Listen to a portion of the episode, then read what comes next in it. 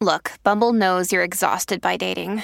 All the must not take yourself too seriously and 6 1 since that matters. And what do I even say other than hey? well, that's why they're introducing an all new Bumble with exciting features to make compatibility easier, starting the chat better, and dating safer. They've changed, so you don't have to. Download the new Bumble now.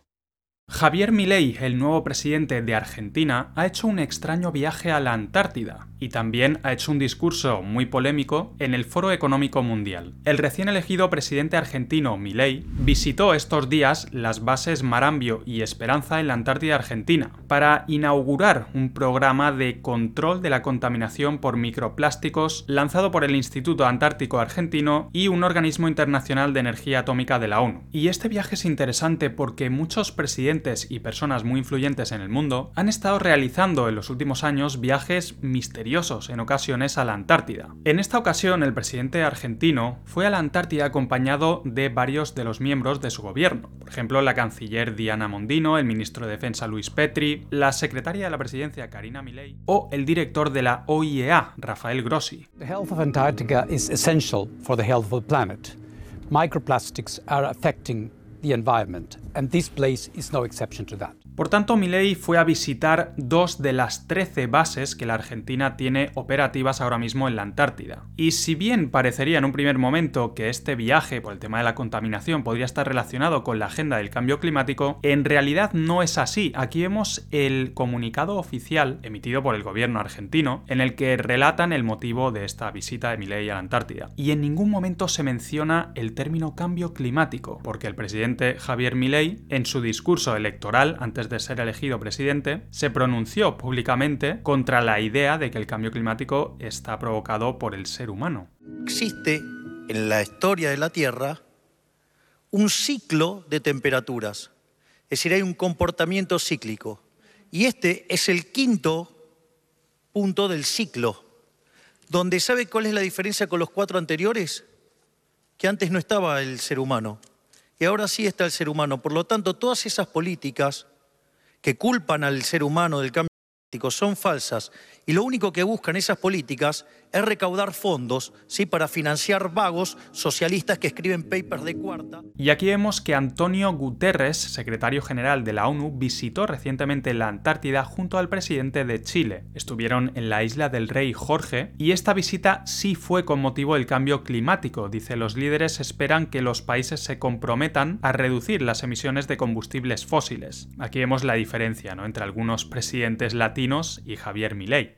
Climate change is the most important existential threat to humankind, which means that we absolutely need to act immediately. Todas esas políticas que culpan al ser humano del cambio son falsas y otra noticia impactante respecto a Javier Milei es que fue uno de los expositores en el Foro Económico Mundial en Davos, que se realizó en Suiza hace pocos días. Y es que su discurso fue muy muy polémico, poco habitual, como dicen los medios, para el contexto y la audiencia que había ahí en el Foro Económico Mundial. Fue prácticamente un ataque a la propia élite que estaba ahí presente. Advirtió de que Occidente está en peligro, culpando al socialismo y a las políticas colectivistas, y también dio bastantes palos a las agendas como el feminismo moderno, etc. En lo único que devino esta agenda del feminismo radical es en mayor intervención del Estado para entorpecer el proceso económico, darle trabajo a burócratas que no le aportaron nada a la sociedad, sea en formato de ministerios de la mujer o organismos internacionales dedicados a promover esta agenda.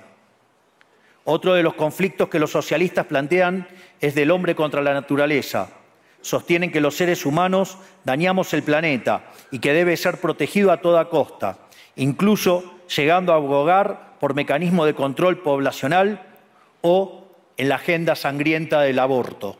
Lamentablemente, estas ideas nocivas han pregnado fuertemente nuestra sociedad. Los neomarxistas han sabido cooptar el sentido común de Occidente. Lograron esto gracias a la apropiación de los medios de comunicación, de la cultura, de las universidades y sí, también de los organismos internacionales. Este último caso es el más grave, tal vez, porque se trata de instituciones que tienen enorme influencia en las decisiones políticas y económicas de los países que integran esos organismos multilaterales. Hey, it's Ryan Reynolds, and I'm here with Keith, co star of my upcoming film, If, only in theaters, May 17th. Do you want to tell people the big news?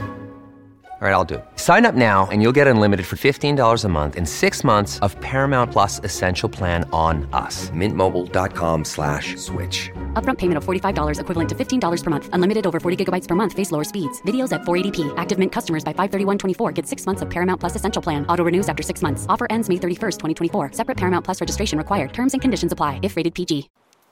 Por suerte, somos cada vez más los que nos atrevemos a levantar la voz porque vemos que si no combatimos frontalmente estas ideas, el único destino posible es que cada vez vamos a tener más Estado, más regulación, más socialismo, más pobreza, menos libertad y, en consecuencia, peor nivel de vida. Muchísimas gracias y viva la libertad, carajo.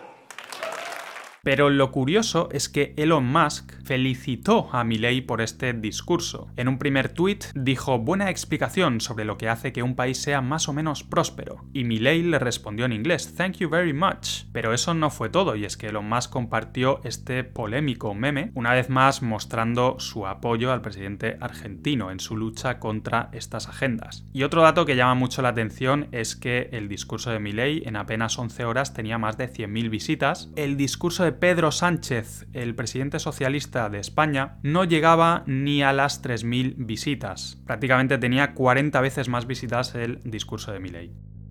Recordemos que la Antártida es uno de los sitios más misteriosos y desconocidos del mundo. Y respecto a esto he visto una noticia bastante curiosa que dice lo siguiente, este es el verdadero motivo por el que los aviones no vuelan por la Antártida. Hay quienes piensan que aunque no la pisen con sus propios pies podrán admirarla desde el aire, pero lo cierto es que no es posible ya que los aviones no sobrevuelan este territorio. Por ejemplo, el usuario Nico Viaja Solo ha publicado un vídeo en TikTok donde lanza esta cuestión al aire. ¿Por qué desde Sudamérica para ir a Australia tienes que dar toda la vuelta en vez de ir en línea recta y pasar por la Antártida? Una supuesta experta ha explicado a través de una publicación por qué los aviones evitan sobrevolar la Antártida. Y nos dice, nada más comenzar el vídeo, dice, no hay ninguna razón paranormal, ni misteriosa, ni conspiranoica. Dice, la mayoría de aviones tiene el límite de 180 minutos. Solo pueden tardar como mucho 180 minutos en llegar a un aeropuerto. Pero en la Antártida no es tan sencillo. El aeropuerto más cercano es el de Ushuaia, que está a una distancia de 4.000 kilómetros. Y otro de los motivos es el frío. Esto hace que cosas como el combustible, que a menos 47 grados puede congelarse, corra peligro. Y otra excusa más, dicen los pasajeros en estos aviones deberían tener trajes especiales en el caso de tener que parar en plena Antártida para poder sobrevivir estas condiciones. Y a las aerolíneas no les saldría a cuenta económicamente tener todo este material. Tiene más sentido encontrar otras rutas, dice. Si bien tienen sentido algunas de estas explicaciones, no deja de ser bastante extraño, ya que se acortaría muchísimo el viaje realizando un vuelo por la Antártida. Si eres nuevo al canal, suscríbete ya que seguiremos hablando sobre estos temas y como siempre muchas gracias a todos por estar ahí y hasta el próximo vídeo.